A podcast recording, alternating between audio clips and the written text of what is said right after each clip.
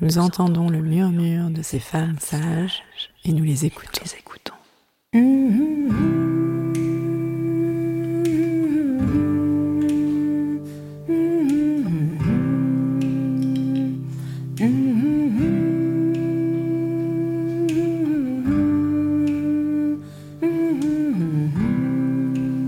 Elles sont gynécologues, sages-femmes, ostéopathes, psychologues, historiennes, toutes œuvrent à leur façon en faveur d'une prise en charge globale de la santé des femmes.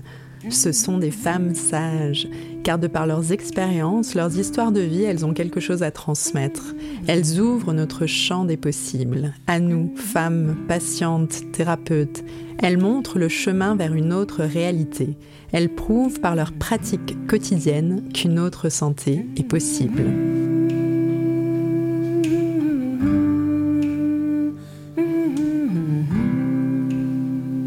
Bonjour Martine Grimaldi, alors vous êtes gynécologue, chirurgienne, obstétricienne. Et outre votre livre sur le périnée féminin douloureux, sur lequel nous allons revenir, c'est votre formation en médecine chinoise qui m'a tout d'abord interpellée.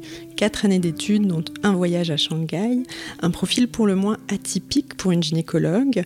Et par ailleurs vous êtes formée intensément, donc est-ce que vous pouvez nous parler un peu de votre cheminement personnel? Oui, volontiers, merci. Donc, euh, j'ai été en effet formée à Nice. Je suis chirurgienne, euh, obstétricienne. J'ai été formée à l'hôpital de Nice avec de nombreuses gardes, euh, enfin toute l'activité très intense que l'on peut avoir quand on a toutes ces gardes de nuit, et puis qui m'ont passionnée. Et je me suis ensuite installée il y a quelques années, une dizaine d'années. Et quand je me suis installée, euh, je me suis aperçue qu'en pratique de ville, eh bien, on a des demandes et des attentes qui sont très différentes de celles des patientes hospitalières, je qui n'ont pas forcément beaucoup de temps pour s'exprimer.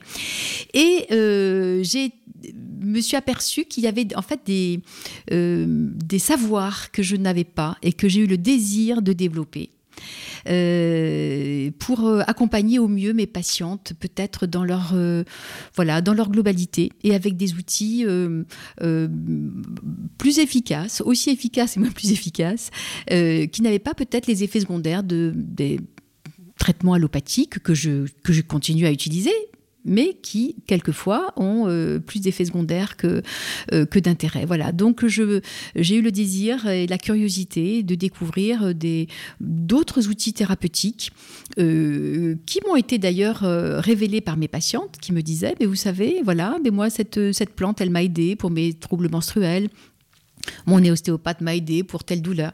Donc j'ai commencé à me former, en plus de ma formation très, très académique, très hospitalière, tout en continuant à participer à des congrès euh, à l'hôpital. Euh, j'ai fait 20 ans aussi de fécondation in vitro, de procréation médicalement assistée dans le service. Donc Parallèlement, je me suis formée avec ces outils que j'appelle des outils de médecine complémentaires, qui ne sont ni parallèles ni alternatives. Elles sont complémentaires à notre pratique et elles permettent de prendre en charge euh, ben, la femme, puisque moi je m'occupe des femmes, dans, dans une globalité respectueuse. Voilà. Et alors, comme vous le, rappelez dans votre ouvrage, les, douleurs périnéales concernent près de 15% des femmes au cours de leur vie. Et face à des douleurs persistantes, les femmes s'entendent souvent dire c'est psychologique, c'est dans votre tête. Donc avant d'aborder la prise en charge à proprement dite, est-ce que vous pouvez revenir rapidement sur la, la terminologie? De quoi parle-t-on exactement quand on parle de vulvodynie, dyspareunie, vaginisme? Euh, comme vous le dites, donc il y a 15% des femmes qui, dans leur vie, vont être confrontées, et encore peut-être que c'est sous-estimé, parce que c'est un domaine dont les femmes parlent peu, et comme souvent elles ont peu d'écho, peu de réponses, euh, elles, expriment peu cette symptomatologie. Donc il y a au moins 15% des femmes, peut-être même plus. Donc de quoi parle-t-on dans ces douleurs du périnée? D'abord le périnée, c'est la zone euh, ben, sur laquelle on est assis, c'est la zone qui va du coccyx à l'arrière, de l'anus, jusque vers le pubis, et qui englobe donc la vulve, euh, euh, les grandes lèvres, l'entrée du vagin, et qui va jusqu'à la zone urétrale en avant. Euh, la vulvodynie, c'est une sensation de, douleur à l'entrée de ce qu'on appelle le vestibule. Le vestibule, comme une vestibule de maison, c'est l'entrée du vagin.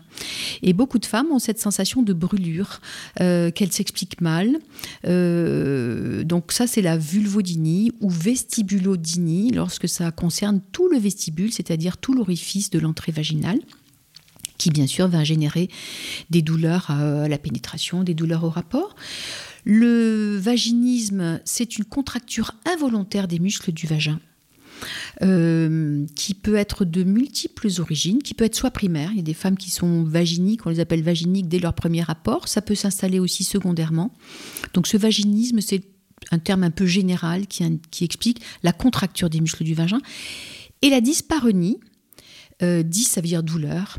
La dyspareunie, ce sont toutes les douleurs au rapport sexuel. La dyspareunie, elle peut être soit orificielle, c'est-à-dire qu'il y a des patients qui expriment très bien qu'elles ont mal à l'entrée, à la pénétration, mais qu'après, bon, elles peuvent se détendre, c'est moins douloureux, et que euh, c'est juste une douleur orificielle à l'entrée du vagin. Et puis d'autres peuvent avoir une dyspareunie qui est à la fois orificielle, mais aussi en profondeur.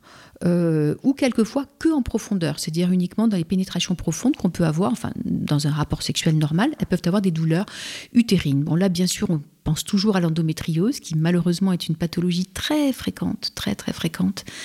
On pourra peut-être parler des causes, hein. on évoque des causes environnementales, beaucoup.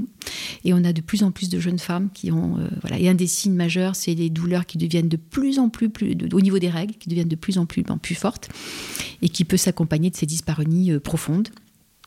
Mais il y a aussi d'autres origines à ces, douleurs, en particulier des, origines mécaniques musculaires euh, dues à un déséquilibre mécanique du bassin. Et ça c'est beaucoup beaucoup moins connu en médecine. Voilà alors c'est ça qui est, qui est passionnant dans, dans, votre prise en charge, hein, c'est que vous ne vous limitez pas à un examen gynécologique de base, mais vous déployez plusieurs outils, et euh, dont la médecine euh, manuelle, entre autres, hein, qui tient une grande place dans votre pratique. Est-ce que vous pouvez nous parler un peu plus d'une part de l'examen gynécologique que vous faites et de cette euh, prise en charge de médecine manuelle? Alors la médecine manuelle, c'est une spécialité médicale hein, qui est c'est vrai, peu pratiqué en France, hein. euh, mais par exemple très, très développé en Suisse, hein, où il y a tout un syndicat très développé de médecine manuelle. Bon, en France, on a quelques médecins formés, mais malheureusement de moins en moins.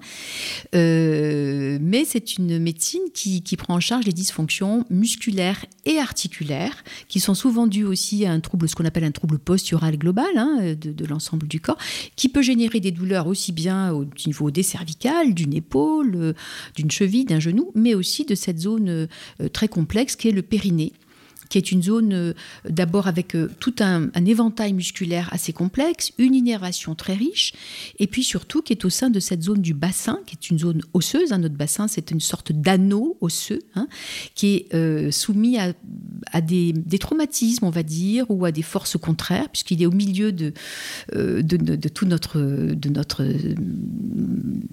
anatomie globale, je dirais, hein, et qui peut être soumis à des chocs, des chutes, ou à des traumatismes sexuels, ou à des traumatismes psychologiques, ou alors à des traumatismes tout simples. Je vois de nombreuses sportives qui sont euh, des basketteuses, des volleyeuses, ou qui ont pratiqué l'équitation et qui sont souvent tombées sur le bassin, et il peut y avoir un impact musculaire, des déséquilibres musculaires qui peuvent donner lieu donc à des, contractures musculaires particulières qui peuvent générer des, douleurs. Donc la connaissance euh, anatomique globale de cette zone est précieuse et je dirais même indispensable à tout, médecin gynécologue et surtout aux femmes. Il faut qu'elles puissent comprendre voilà, comment fonctionne cette, cette zone complexe. Mhm. Alors, euh, pour traiter justement euh, les causes gynécologiques classiques, hein, qui est une première étape, on va dire, euh, ce que j'ai trouvé très intéressant dans, votre ouvrage, c'est que vous parlez des, ce qu'on appelle les fissures traumatiques, donc c'est-à-dire que vous proposez des automassages vulvaires. Enfin, est-ce que vous pouvez nous expliquer un peu comment, comment vous déroulez tout ceci auprès de la patiente que vous voyez? Parfait. Bon, d'abord, ça commence bien sûr une patiente qui vient pour euh, des douleurs. Bon, ça peut être des douleurs coxygènes suite à une chute, ça peut être des douleurs euh, donc dans la sexualité, euh, qui peuvent être soit d'emblée, dès les premiers rapports sexuels, soit secondaires, après un accouchement ou, à la ménopause, ou enfin tous les âges de la vie. Première des choses, il faut euh, essayer de trouver une cause. Hein, et les causes, elles sont multiples. C'est pour ça que le livre, je l'ai appelé Le fil d'Ariane. Hein, euh, c'est quelque chose. Bon, d'abord, moi, j'aime beaucoup la mythologie grecque. Je trouve qu'on y trouve beaucoup de, choses très, très riches qui, euh, qui inspirent notre, notre imaginaire et notre, voilà, notre, notre sensibilité. Et pourquoi le fil d'Ariane? Parce que souvent ces douleurs, c'est un peu un dédale, aussi bien pour la patiente que, que pour, le, que pour le, médecin, on va dire. Et il y a plusieurs causes, et il faut trouver, comme on trouve le, voilà, comme Ariane a trouvé ce fil dans ce, dans ce dédale, la clé pour sortir de ce labyrinthe. Et les clés, elles sont multiples. Donc d'abord, on commence par, par l'interrogatoire, essayer de trouver une cause. Est-ce qu'il y a eu, est-ce qu'il y a eu une cause émotionnelle? Parce que l'émotionnel est toujours présent. Est-ce qu'il y a eu une chute? Est-ce qu'il y a eu euh, des traumatismes dans l'enfance? Parce que ça, très souvent, dans 15% des douleurs qui deviennent chroniques, on trouve malheureusement des violences, bien sûr malheureusement sexuelles, mais aussi des violences physiques ou un climat de violence psychologique qui peuvent après sensibiliser la patiente et sur cette zone très sensible qui est le périnée, favoriser, on va dire, l'apparition de douleurs qui peuvent être chroniques. Mais on peut aussi avoir euh, euh, une jeune fille qui commence sa vie sexuelle de façon euh, très, très spontanée et très heureuse et qui va avoir d'emblée des douleurs qui vont l'interroger alors qu'elle n'a eu aucun traumatisme et ces douleurs, c'est tout simplement parce que c'est une jeune sportive qui est tombée beaucoup sur son bassin, encore une fois, en faisant du cheval, de l'équitation, euh, du snowboard, de que, ce que sais-je, du karaté, et qui va commencer sa vie sexuelle avec des contractures musculaires qui d'emblée vont donner ces douleurs. Donc une femme qui a des douleurs euh, au début de sa vie sexuelle, c'est pas forcément psychologique. Ça peut l'être, bien sûr, il faut y penser, mais ça peut être aussi mécanique. Euh, donc voilà, il faut avoir toute cette connaissance des, des, des, origines possibles. Donc l'examen d'une cette patiente va commencer, bon, d'abord par un, bien sûr un échange verbal sur les causes possibles sur une explication de l'anatomie. Donc je leur montre toujours sur mon bouquin euh, ou sur mon livre où j'ai un bassin osseux, j'ai une, euh, silhouette féminine pour leur expliquer que le périnée, il, flotte pas comme ça, tout ça dans le corps. Il est lié au lombaire, il est, loué, il est lié aux membres inférieurs, aux genoux, à la posture des pieds, aux épaules, au positionnement des épaules, voilà, aux organes internes. Voilà. Notre corps est une unité, ça c'est très important, aussi bien au niveau musculaire, articulaire que, qu'émotionnel, euh, que physiologique. Bon, c'est pour ça que la médecine chinoise m'a passionnée et qu'elle m'inspire toujours parce que, euh, voilà, on est dans une écologie humaine, dans une écologie de, euh, c'est-à-dire un, environnement. Voilà, chaque organe, il n'est pas tout seul, il est, il, est lié à tout l'ensemble du, du corps humain. Donc l'examen de cette patiente qui a des douleurs après l'interrogatoire commence toujours par un examen de sa posture, très simple. Je regarde comment est son bassin, comment sont ses lombaires, est-ce qu'il y a un coccyx douloureux, euh, est-ce qu'il y a une cambrure, hein, ce qu'on appelle une hyperlordose, est-ce qu'il y a un problème au niveau des pieds, d'une posture des pieds, de ce qu'on appelle l'appui podal? Voilà, donc euh, ça commence toujours, avant même le toucher vaginal, par cet examen externe de, ce qu'on appelle la silhouette, la posture.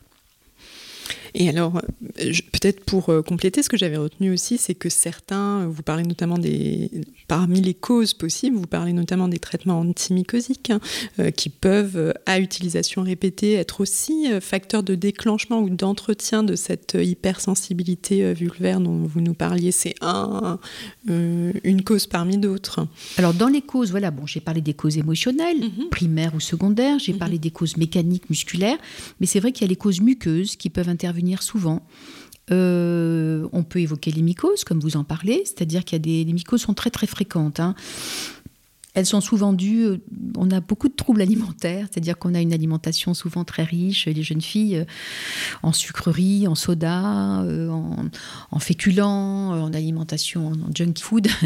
Donc cette alimentation, quelquefois, peut donner une hyperacidité ou des troubles de la de la flore intestinale euh, qui peut ensuite favoriser euh, les mycoses vulvaires. Et en effet, ces mycoses vont donner des brûlures, on va mettre des traitements, des ovules, des crèmes, et euh, ces crèmes vont à la limite peut-être quelquefois être agressives et entretenir la brûlure qui va à la, longue donner une gêne au rapport et une contracture musculaire qui va être secondaire à ces mycoses. Donc il faut, l'alimentation, on pourra en parler peut-être après, joue un grand rôle dans cette prévention lorsque c'est une origine, une origine muqueuse. Et euh, souvent, il faut mieux privilégier des traitements par voie orale quand on a des mycoses à répétition, plutôt que des crèmes qui, à la longue, peuvent être euh, agressives. Mmh. Dans les causes muqueuses, je voudrais signifier aussi que bon, beaucoup de jeunes femmes euh, prennent une, la pilule qui est un merveilleux outil. Euh, c'est un outil, moi j'appelle ça le confort chimique, mais ça quand même permet, bon, ça a été un progrès extraordinaire hein, quand même pour les femmes, même s'il y a des, bon, des, on va dire certaines contraintes, certains effets, complémentaires, ça permet d'avoir une sexualité quand même euh, libérée du souci de la grossesse. Et chez certaines jeunes femmes, ces pilules qui sont de moins en moins dosées peuvent, chez certaines jeunes femmes qui ont un terrain prédisposé, donner une atrophie des muqueuses, qui peut générer aussi une vulvodynie, des brûlures, donc, euh, et après, donc des contractures, des douleurs au rapport. Donc chez ces jeunes femmes, on pourra prescrire des crèmes qui vont améliorer l'atrophicité, voilà à base d'acide hyaluronique ou d'autres produits qui vont améliorer l'atrophicité de leur muqueuse et permettre d'éviter ces douleurs. Mhm. Et justement, pour améliorer l'atrophicité des, muqueuses, vous, vous mentionnez notamment, et moi j'avais trouvé ça très intéressant aussi, parce qu'assez simple euh, à mettre en place, hein, puisque le but de votre ouvrage, c'était aussi ça, c'est de permettre une, une auto... Euh, oui, une auto-prise en charge. Une auto-prise en charge. Une auto-prise en charge Exactement. et pour le coup, il y avait ces... Donc j'ai déjà mentionné les, les automassages vulvaires. Très important, bien sûr. Bien et, sûr. et si vous pouvez en parler un petit peu, et puis notamment, vous donnez aussi quelques indices sur comment les faire, avec mmh. quels produits. Bien sûr. Parce que c'est vrai que le périnée de la femme, le, vagin, c'est une zone qui est tabou, mais qui est tabou pour les femmes et qui est peut-être encore tabou dans le milieu médical. C'est-à-dire que même pour certains gynécologues, on considère que bon, ben, le périnée, quand il y a une épisiotomie, ça doit cicatriser tout seul. Quand il y a une mycose, on met des ovules et ça cicatrise, etc. Bon, ben non, c'est une zone qui doit être vraiment prise en compte à part, euh, part entière, hein, avec tout. C'est une zone intime. C'est une zone euh, j'explique dans le début, le périnée, c'est une zone relationnelle, relation à soi, relation à l'enfant quand on accouche, relation voilà, au partenaire ou à la partenaire, mais c'est une zone aussi sur laquelle on est assise. Euh, voilà, c'est une zone fondamentale, ça porte bien son nom, mais qui a souvent été négligée parce que considérée comme tabou. C'est une zone intime, c'est une zone ben, que l'on couvre parce qu'on la montre à qui on a envie de la montrer, c'est vrai, mais en aucun cas, ça ne doit être une zone ni honteuse ni tabou. Voilà. Et beaucoup de femmes, elles n'osent pas explorer cette zone vaginale. Et je leur explique que si elles ont des douleurs, qui d'autre qu'elles-mêmes vont pouvoir explorer cette zone euh, avant même que ce soit moi ou un autre gynécologue ou leur partenaire ou la partenaire. Voilà, il faut qu'elles puissent elles-mêmes appréhender cette zone. Donc je leur apprends à euh, explorer leur vagin, explorer leur vulve, avec des crèmes, en regardant, en, observant à quel endroit le muscle est contracté, à quel endroit la zone est plus douloureuse, et en prenant en charge elles-mêmes par des automassages, qu'elles peuvent, qui sont d'ailleurs pas mal utilisés aussi beaucoup maintenant de plus en plus par les sages-femmes pour préparer le périnée à l'accouchement. C'est une façon pour elles d'explorer la zone douloureuse, de reprendre confiance, de reprendre la main sur leur douleur, sur leur anatomie et vraiment, c'est une étape indispensable. Donc, avec euh, les crèmes, j'ai mis toute une liste de crèmes dans le, livre, euh, de, reprendre confiance en elles, de reprendre la main sur leur anatomie, sur cette zone qui, est, qui est intime, mais qui n'est en rien honteuse, en, aucun cas, ni honteuse, ni. Voilà, ni tabou. Mais non, mais c'est passionnant de vous, entendre. Et alors, c'est ça hein, qui était vraiment euh, très intéressant. C'était dans votre prise en charge, c'est l'association, effectivement, à la fois de, du déséquilibre mécanique du bassin et d'un terrain euh, parfois d'hypersensibilité euh, tissulaire à la douleur et de permettre cette prise en charge à, à deux niveaux.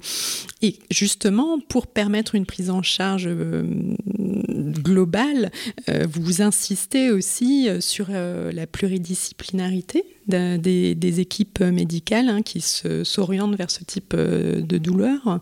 Vous, vous, mentionnez quelques centres, c'est quelque chose qui petit à petit se, développe, se développe aussi. Euh, cette pluridisciplinarité, c'est-à-dire ce réseau hein, de praticiens qui vont accompagner la patiente, il est très important. Euh, autant j'insiste sur la possibilité d'une auto-prise en charge, c'est pour ça que ce livre, je l'ai intitulé bon, Le périnée féminin douloureux, manuel pour, euh, de prise en charge, le fil d'Ariane, aussi bien pour les patientes que pour les thérapeutes, c'est-à-dire il s'adresse aussi bien aux femmes que aux médecins, aux sages-femmes, aux kinés qui veulent prendre en charge ces patientes. Mais c'est vrai que souvent on a besoin comme les causes sont multiples, conduisent à ce dédale un petit peu, hein, cette espèce de puzzle où il faut euh, analyser chaque pièce et, et, traiter chaque pièce du puzzle, eh bien, on aura besoin d'un réseau. Donc, euh, la patiente elle-même, parce que c'est elle qui est au centre, le gynécologue, mais je m'aide souvent. J'ai une petite équipe de kinés, de kinés euh, qui se sont formés à la douleur, parce qu'encore une fois, euh, il y a beaucoup de kinésithérapeutes. Bon, bien sûr, moi j'oriente vers des femmes, hein, désolée pour les messieurs, mais bon, dans ces problèmes féminins, j'ai surtout des, des consoeurs kinésithérapeutes femmes. Beaucoup de kinés se sont formés à la kinésithérapie du périnée pour ce qu'on appelle les incontinences urinaires, les troubles de la statique après l'accouchement. Mais la prise en charge de la kiné du périnée pour les douleurs, c'est très particulier. Et ça, il y a peu, peu, de, kinés qui se sont formés. Il y a des formations hein, qui existent. Euh, donc, euh, j'ai à Nice, vous voyez, il doit y avoir peut-être, je ne sais pas, euh, à peu près 300 kinés à Nice. et bon, moi, j'ai combien J'ai quatre correspondantes quoi, qui, qui, qui savent prendre en charge. J'en ai aussi dans la région, j'en ai trois ou quatre autres, mais il n'y en a pas beaucoup. Et il faut vraiment développer cette prise en charge de la douleur. Après, je travaille aussi avec des sophrologues ou des hypnothérapeutes parce que euh, ces douleurs, euh, surtout quand elles s'installent, elles deviennent chroniques, il y a beaucoup d'émotionnel qui s'installent. Et pour arriver à casser ce cercle vicieux de l'émotionnel, euh, ces outils d'hypnose qui après sont utilisés comme auto-hypnose, et j'en parle dans le livre, hein, on peut très bien après utiliser l'auto-hypnose chez soi, la sophrologie, le MDR, tout ça sont des outils très très très très précieux pour arriver à relaxer, à prendre conscience, à prendre, reprendre conscience dans son corps, dans son fonctionnement, à réharmoniser, parce que souvent, la douleur du périnée, elle est, mm, elle est souvent liée à d'autres problématiques, à une problématique relationnelle à soi-même, relationnelle à son partenaire, à sa famille, aux parents, à l'enfance. C'est ça d'ailleurs qui fait la richesse de. Quelquefois, je dis aux patientes, ben, c'est une chance que vous, que vous vous mettiez à avoir des douleurs dans, dans, dans vos rapports sexuels, parce que peut-être que ça révèle quelque chose que votre corps exprime et qui n'est peut-être pas apparu au niveau d'un travail à faire sur, euh, voilà, sur, votre, sur votre relation à vous-même, sur votre relation à la société, à votre partenaire, etc. Voilà. Donc, euh, il faut une, prise en charge. Donc, j'ai des amis, euh, j'ai un réseau de de, de, de, psychothérapeutes, on va dire, qui utilisent des outils un peu particuliers. Et alors dans votre... Et je n'oublie pas aussi des dermatologues, parce qu'il peut y avoir aussi des causes muqueuses. Hein. Donc euh, j'ai aussi quelques dermatologues qui sont formés à la vulve. Il n'y en a pas beaucoup, hein, voilà. Mais c'est très important parce qu'il peut y avoir une sécheresse, il peut y avoir des troubles qu'on appelle du lichen, voilà, qui peuvent donner des douleurs, qui peuvent contribuer. Et c'est important d'avoir un bon réseau aussi de dermatologues formés à la, à la, aux pathologies vulvaires. Et alors justement, dans, dans, votre livre, ce qui est aussi très intéressant, c'est qu'on trouve des témoignages de patientes hein, que, que, cette prise en charge a transformé, euh, littéralement, en plus ou moins peu de temps. Et, et, alors, quid, quid des échecs? Quelle, quelle piste possible? Alors, donc, euh, bon, d'abord, je voudrais citer, par exemple, un exemple, euh, des exemples où ça marche très très bien. C'est-à-dire, euh, c'est très important. Hein, je vais citer l'exemple de cette jeune patiente, enfin, de, qui avait, je sais pas, 23, 24 ans, bon, qui avait une vie sexuelle tout à fait équilibrée, puis qui est venue me voir désespérée en disant, écoutez, Mme Grimaldi, bon, c'était, nous étions au mois de mai, et elle m'a dit, mais ça fait trois mois que je peux plus avoir de rapport avec mon copain, alors qu'on s'entend très bien, on avait une sexualité formidable, et je ne comprends pas pourquoi c'est devenu douloureux. Bon, et je l'ai examiné et son périnée avait changé. C'est-à-dire que j'ai remarqué, parce que le toucher vaginal des gynécologues en général, bon, c'est un toucher euh, genre aller-retour, on regarde si l'utérus n'est pas douloureux, euh, euh, si les ovaires sont pas douloureux, mais en fait, le toucher vaginal, ça doit être quelque chose de beaucoup plus subtil. Hein. Il, faut quand même explorer la musculature et avec un, quand on a un toucher ostéopathique, je dirais un toucher en médecine manuelle, on apprend à observer comment est le coccyx, comment sont les muscles qui ferment la vulve, comment sont les muscles du périnée, c'est-à-dire les muscles releveur de l'anus, qu'on appelle, il s'appelle comme ça, comment est le piriforme. Voilà. Il y a tout un ensemble, c'est quelque chose qui est beaucoup, beaucoup plus riche que le simple toucher vaginal qu'on nous apprend pendant nos études. Et quand je l'ai examinée, je me suis aperçue qu'elle avait une contracture des muscles qui n'était pas auparavant. Donc euh, je l'ai traitée première séance et euh, je l'ai traitée. Donc on traite toujours le bassin, l'anneau pelvien, le coccyx et les muscles périnéaux. Et je lui dis, il y a forcément quelque chose qui a provoqué ça. Est-ce qu'il n'y a pas une chute? Elle m'a dit, non, non, pas du tout, pas du tout. Et quand elle est revenue pour la deuxième fois, elle m'a dit, oh, ça va beaucoup mieux, vous m'avez presque sorti d'affaire. Mais je me souviens, j'ai appris en fait, je me suis mise au snowboard aux vacances de, février et elle avait fait des chutes multiples en, skiant, en, en, en prenant. Et donc ces chutes, tout simplement, chez, cette jeune femme, chez cette jeune femme, avaient fermé son bassin, provoqué des contractures et en deux séances, elle a été guérie à 100%. Voilà.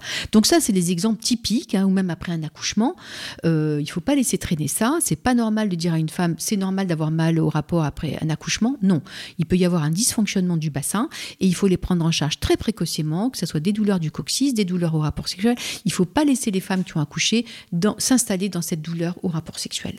Souvent, il y a un déséquilibre mécanique qui peut être réglé en quelques séances ou, ou en quelques semaines et il ne faut pas laisser s'installer. Alors, donc, il y a des cas, et beaucoup de cas, où il y a des succès formidables. Après, quelquefois, notre corps humain, c'est pas une machine, c'est pas un ordinateur. Donc, quand il y a eu, d'abord, quand il y a des dysfonctions complexes, quand il y a un trouble euh, de l'appui podal, quand il y a eu des chutes multiples, eh ben, les muscles ont pu s'installer dans, ce, dans, ce, dans cette, contracture permanente et ça peut être difficile de leur remontrer le chemin.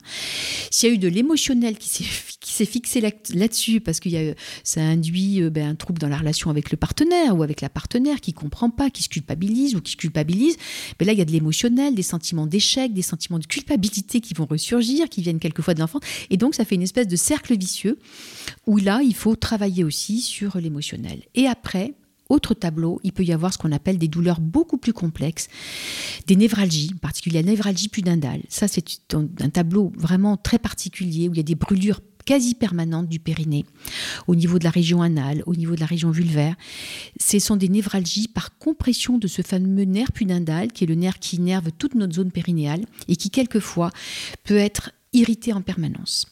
Là, c'est un, autre tableau, et là, c'est peut être plus complexe. Il y a de la relaxation, euh, de la kinésithérapie, de la médecine manuelle, mais aussi quelquefois des médicaments, parce qu'à ce moment-là, il peut y avoir une intégration de ces douleurs au niveau cérébral avec une espèce de ce qu'on appelle une boucle réflexe. Et là, c'est plus complexe, voilà, et euh, ça peut expliquer certains échecs, voilà. Et là, la prise en charge euh, il faut toujours accompagner les patientes, mais peut-être ne pas parler de guérison complète, mais en tout cas de, d'amélioration certaine. Il y a toujours façon, moyen d'améliorer ces douleurs avec des outils. Bon, peut-être pas en parler maintenant, j'en parle dans le livre, mais voilà, ça c'est le tableau des névralgies pudendales. C'est encore une entité plus particulière.